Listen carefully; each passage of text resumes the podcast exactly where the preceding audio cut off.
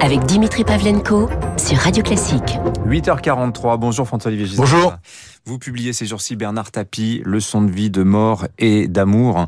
Alors moi, j'ai lu votre livre, j'ai trouvé que c'était sympa parce que c'est un livre sur votre relation. Vous le connaissez depuis depuis longtemps. Euh... Ouais, je suis pas tapiste au départ. Hein. Voilà, J'ai ouais, connu ouais. récemment, en fait, c'est à l'occasion du Ouais. l'arbitrage. À Quand, l'occasion quand de- l'arbitrage a été remis en question. euh, 2018. C'était 2018. J'ai commencé à regarder, euh, puis même un petit peu avant, hein, d'ailleurs. Non, ça a commencé avant la remise en question de l'arbitrage, quand il y a eu l'enquête du parquet national financier, etc. Je rappelle, c'est l'affaire Euh, Adidas. voilà. Cet Et- arbitrage qui lui avait permis de ré- récupérer Voilà. 404 millions et qui a été remis en cause. hein. Et c'est à ce moment-là que je me suis rapproché pour une raison toute simple. Je connaissais deux des arbitres, mais professionnellement, surtout pas du tout des amis, mais Jean-Denis Brodin et euh, Pierre Mazot, qui étaient accusés de tous les noms parce qu'ils avaient arbitré en faveur de Tapie. Il faut pas oublier que Brodin était l'avocat historique du Crédit Lyonnais, etc. C'est-à-dire en fait des adversaires de Tapie. Mais retourné, c'est même lui qui avait rajouté le dommage moral. Et euh, quand j'ai lu ce que j'ai lu dans la presse, certains journaux, je pense au Monde ou à d'autres, sur ces deux personnes que je respectais profondément parce que euh, on les connaît, c'est-à-dire que Brodin c'est une belle personne, c'est un, excellent écrivain, c'est le meilleur. On sait que c'est un des plus gros cabinets, un des plus gros cabinets d'arbitrage de- d'Europe. Et Pierre Mazot, ancien président du Conseil constitutionnel, qui euh, d'ailleurs était gaulliste, mais genre gaulliste historique, c'est-à-dire anti-tapiste, anti-sarkozyste, etc. Quand on, on- on- ces deux personnages étaient présentés comme des gâteux, abrutis, euh, Mm. dépassés par les événements, on s'en a fait qu'un tour et corrompu, ouais, corrompu. ouais, ouais. On s'en a fait qu'un tour et je me dis mais c'est pas possible. J'ai commencé à regarder le dossier. Et là, évidemment, quand on regarde le dossier, l'affaire Adidas, bah évidemment que Tapi a été grugé, évidemment. Et, et comme il était grugé, bah, et que la justice, euh, euh, comment dire, on a une justice parfois, pas toujours, puis il y a des grands magistrats en France, Dieu merci, mais on a parfois une justice de république bananière. Et donc, euh, euh, à partir du moment où la gauche est revenue au pouvoir en 2012, cette justice qui avait toujours donné raison à Tapi dans le dossier Adidas, parce qu'un enfant de 3 ans, euh, vous lisez le, les deux trois chapitres qui sont consacrés à l'affaire Adidas, c'est pas très long parce que c'est c'est pas forcément ce qu'il y a de plus passionnant, Mhm. mais euh, c'est euh, comment dire, mais c'est aveuglant. Il y a tous les éléments, il y a toutes les preuves, et la justice a comment dire, euh, on voit très bien, c'est une justice politique qui a décidé à travers Tapi, d'ailleurs, Oui. de viser Sarkozy, parce que tout, tout l'objet de, de, ce, de, de la contestation de l'arbitrage, c'était de montrer que Sarkozy avait euh, ce, ce, ce- comment dire, le grand ennemi public numéro un pour la, pour la justice, avait décidé d'arranger le truc pour, euh, pour Tapi en échange de son soutien à la présidentielle. Enfin, un truc de malade, de fou. quoi. Alors vous dites d'ailleurs, euh, il y avait cette idée d'un titre, Le voleur volé, pour Ça, parler. c'est son idée à lui, oui, il m'avait dit ça, oui. Et oui, alors j'ai lu les interviews que vous avez données depuis la sortie du livre. Vous dites oui, mais ça c'est pas le truc qu'on a envie de lire à propos de Bernard Tapie, parce Oui. que ce livre, euh, c'est, je le disais, un livre sur votre relation. Alors on vous a demandé si c'est lui qui vous a passé commande. C'est pas tellement ce qui ressort de la lecture du livre quand même. Hein. Mais non, c'est assez drôle parce qu'en fait, euh, ce, ce livre, j'ai une relation étrange avec ce livre parce qu'au départ, ça devait être une autobiographie. Vous voyez, euh, je, je prends ma retraite. Ouais. C'est- un peu compliqué les retraites. Bon, c'est comme les divorces. euh, j'ai connu ça aussi. Euh, bah, euh, brusquement, on a des gros problèmes avec le, le fisc parce que voilà, on, on manque d'argent. Une copine, je déjeune avec elle, me dit tiens, ça t'intéresse pas de, faire l'autobiographie de Tapie C'est-à-dire, Je serai le nègre, ce que j'ai souvent été dans ma vie. J'ai signé des livres. euh, bah, pour Pierre Mendès France, des, choses comme ça. J'ai fait, fait le nègre autrefois, mais il y a très longtemps. Puis ah oui, ça, ça pourrait être marrant. Puis vous voyez, c'est un boulot de 3-4 mois, quoi. Et euh, on s'engueule. On s'engueule tout le temps parce que dès qu'il y a une question personnelle, il devient fou. Dès que je lui dis voilà, est-ce que tu peux, enfin, dès que c'est un truc précis et voilà, il veut bien parler des grands Mm. sujets, La de- femme, les enfants, tout ça, femme, ouais. Non, ça, il non veut mais pas ça, non mais, mais c'est Ouais, même pas la peine de poser la question. Et puis surtout, il vous fusille du regard. Ouais. Il devient co- comme si on l'a- on l'avait insulté.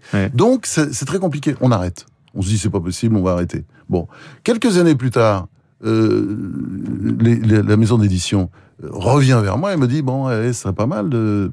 Je remets ça, on fait ça encore pendant deux trois mois et ça va pas. Et puis un jour il me téléphone un soir, il me dit écoute, le mieux pour faire le livre, c'est que tu le fasses. Et donc euh, tu le fasses tout, Tout seul. bientôt tout seul. Et donc j'ai fait un livre euh, plutôt d'écrivain. Enfin, Mm. moi je suis aussi écrivain. Mais à partir Et des entretiens que vous avez À partir des entretiens, voilà. vous savez un peu la technique des, des grands journalistes écrivains que je Tom que je- Wolfe, j'admire. euh, voilà, c'est ouais. ça, Tom Wolfe, Norman Ouais. c'est-à-dire un peu dans le foutage de gueule Ouais. de moi-même, de, de personnages que je portraiture.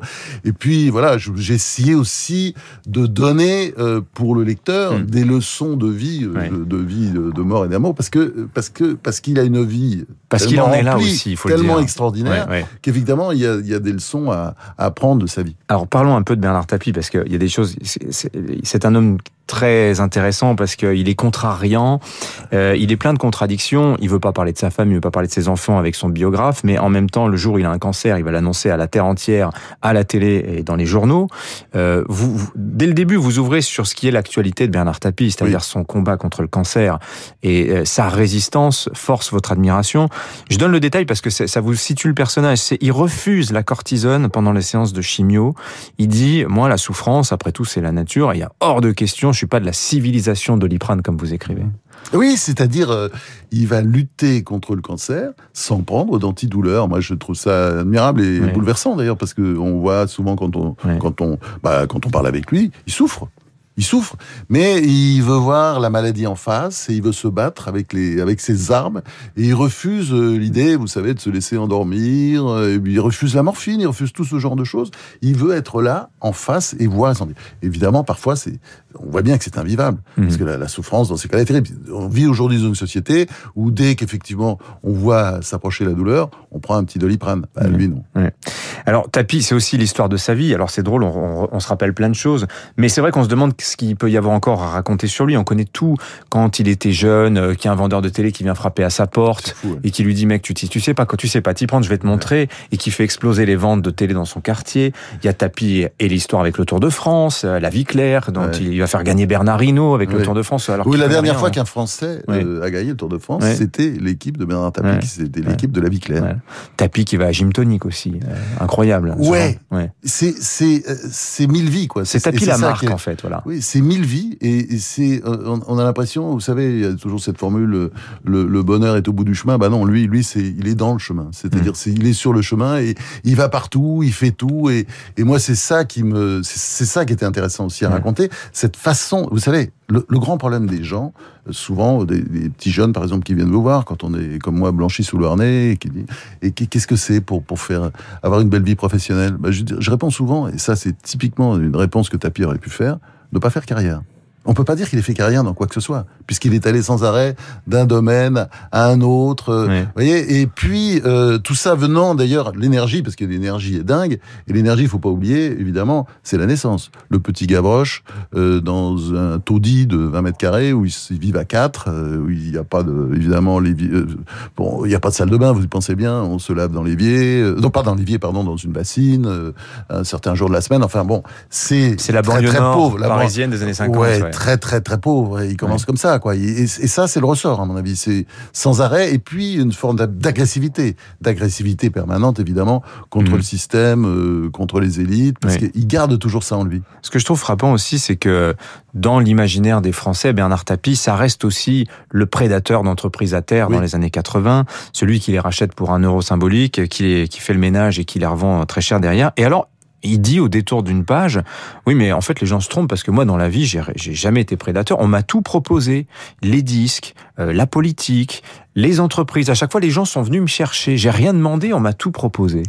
Alors, Alors, ça rejoint l'idée du type qui veut pas faire carrière, en fait. Et hein. ça, c'est assez vrai quand vous regardez bien les choses. Je, je raconte comment Bernard Hinault, par exemple, Hmm. on veut plus de lui dans l'équipe. Bernard Hinault, parce qu'il a une tendinite, une mauvaise tendinite. Ouais. Et Cyril Guimard, qui dirige son équipe, dit oh, pff, on peut plus de ce mec. Et Ouais. de toute façon, il joue Laurent Fillon.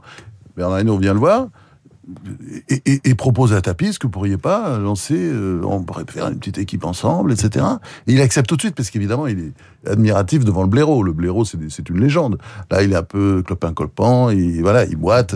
Mais euh, il va reprendre le dessus. Vous regardez aussi l'histoire de l'OM. Moi, j'ai regardé ça de près parce que je connaissais même à l'époque.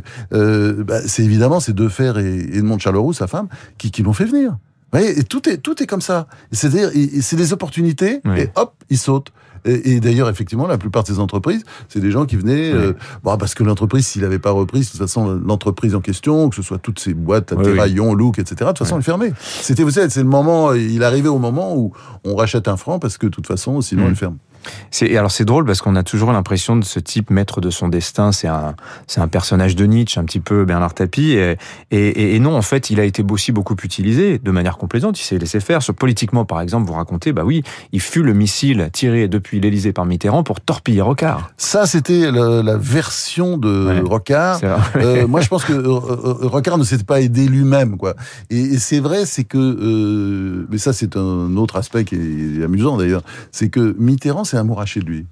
Et pourquoi il s'est amouraché? Il a rien Bah à comme voir. vous, Franz, hein, disons-le. Euh, moi, je suis, Ah, vous euh, dites moi, je suis fin- fasciné, bouleversé. Je suis pas amouraché, mais je suis fasciné, bouleversé, bien Ah, sûr, parce je que vous cite, quand on Oui. le connaît, comment ne pas l'aimer? Ah oui, bien sûr. Non, Ah oui. mais Et vous cherchez à le amouraché, faire aimer. différent. Ouais. Oui, bien sûr, parce que parce qu'il y a tout, évidemment, euh, tapis. Si vous avez vous-même utilisé le mot, c'est il y a énormément de contradictions. Ouais. Euh, Il y a, euh, c'est c'est pas, comment dire, c'est pas un bloc tapis. Il y a plein de choses, mais il y a des choses admirables. Mm. Et par exemple, son comportement bah, face à la justice, face au monstre froid, il s'est quand même battu comme un, Ouais. comme un lion jusqu'au bout. Il se bat, il est là. Et, Bah, un tiers de sa vie, ce sont des procédures judiciaires. Oui, oui, oui, ça fait oui. 25 ans, qu'il- 30 ans qu'il est dedans. C'est incroyable cette espèce Ouais. de broyeuse comme ça qui avance. C'est une partie de la magistrature, pas toute la magistrature d'ailleurs. Souvenez-vous, en 2019, il a été relaxé au pénal dans l'affaire euh, du l'arbitrage soi-disant frauduleux. Bah. Il y a un grand texte, un verdict de 200, 300 pages qui montre qu'il n'y a rien de frauduleux dans ce verdict, qu'il a effectivement été volé, quoi. C'est Mhm. clair. Donc et voilà, mais il se bat jusqu'au bout. Et moi, je trouve aussi le, le combat face au cancer, c'est c'est une leçon. C'est une leçon parce que parce qu'il tient, il Mhm. tient toujours. Il reçoit plein de lettres de gens, d'ailleurs, Il lâche, oui, ouais. bien sûr. il lâche pas l'affaire. Et, et en fait, et, et puis il y a une forme aussi, oui, il essaie d'expliquer aux autres euh, comment on fait, comment il faut faire. Vous voyez, on voit bien, il Mm. donne des, il donne presque des cours de comment comment résister au cancer. Ouais. Le Fosséa qui a brûlé il y a quelques mois, il en parle d'ailleurs ou pas? Parce que Ouais, il était très blessé. Ouais, c'était. ça, On voit bien que c'était son bateau. euh. Oui, il m'en a parlé. Il était. euh, avec qui il avait battu le record euh, de travers la traversée de Et l'Atlantique. hein. quand euh, quand le bateau est, est brûlé, enfin, il était accablé quoi. Bon, on le voit beaucoup en photo en ce moment, très amaigri, très affaibli, euh, plusieurs opérations. Euh, il est avec son chien, un canet corso au charbon. Ouais, alors j'a- j'avais un rêve, c'était. Vous l'avez- euh, le c'est chien, vous l'avez- intéressant vous cette l'avez histoire. croisé, Oui, bien sûr. Mais il est mort là. Ouais. Il est mort. Il s'appelait Boboy.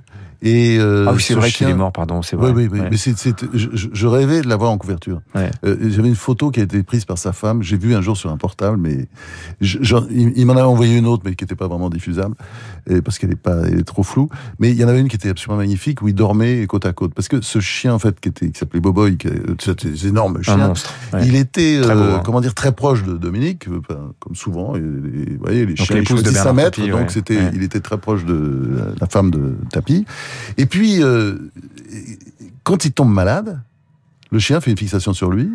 Et, et le, le colle tout le temps, veut rester près de lui, etc. Et, alors, est-ce que il, lui donne de l'énergie? Est-ce qu'il pompe sa douleur? Je ne sais pas. Il aspire sa douleur.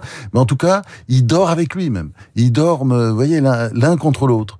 Et ça, c'est une- c'est une très belle. Ça, c'est le rapport aussi de Tapi avec les animaux. Parce que, parce que ça, il y a plein de choses inattendues, évidemment, dans le livre sur Tapi. Le rapport avec Dieu, quand on pense qu'il fait une prière tous les jours. Non, mais vous y croyez pas quand je vous raconte ça? Oui, il a un eh crucifix ben oui, dans la poche. ouais. Oui, oui, Ouais. le crucifix dans la poche. Enfin, tout est comme ça. Et les, les rapports avec les animaux, quand il y a un chien qui meurt, il y a énormément, de, il y a énormément de chiens. Puis il est toujours en train de chercher des chiens dans des refuges. Enfin, il y a, ça bricole énormément. Et puis il y a son cimetière de chiens. On dirait que c'est, ça doit être le cimetière de, de- c'est comme le cimetière de chiens de Brigitte Bardot à Saint-Tropez, quoi. Son cimetière de chiens à Comble-la-Ville, dans sa résidence secondaire. C'est pareil, quoi. Il vit, et, et, et pour lui, euh, oui, tous ces animaux ont une âme, et il Mm. leur parle. C'est comme de- si c'était des égaux. Voilà, c'est 50 ans d'histoire de France, un Bernard Tapie. Oui, c'est ça, vous avez raison. C'est Ouais. un côté mythe national. Voilà.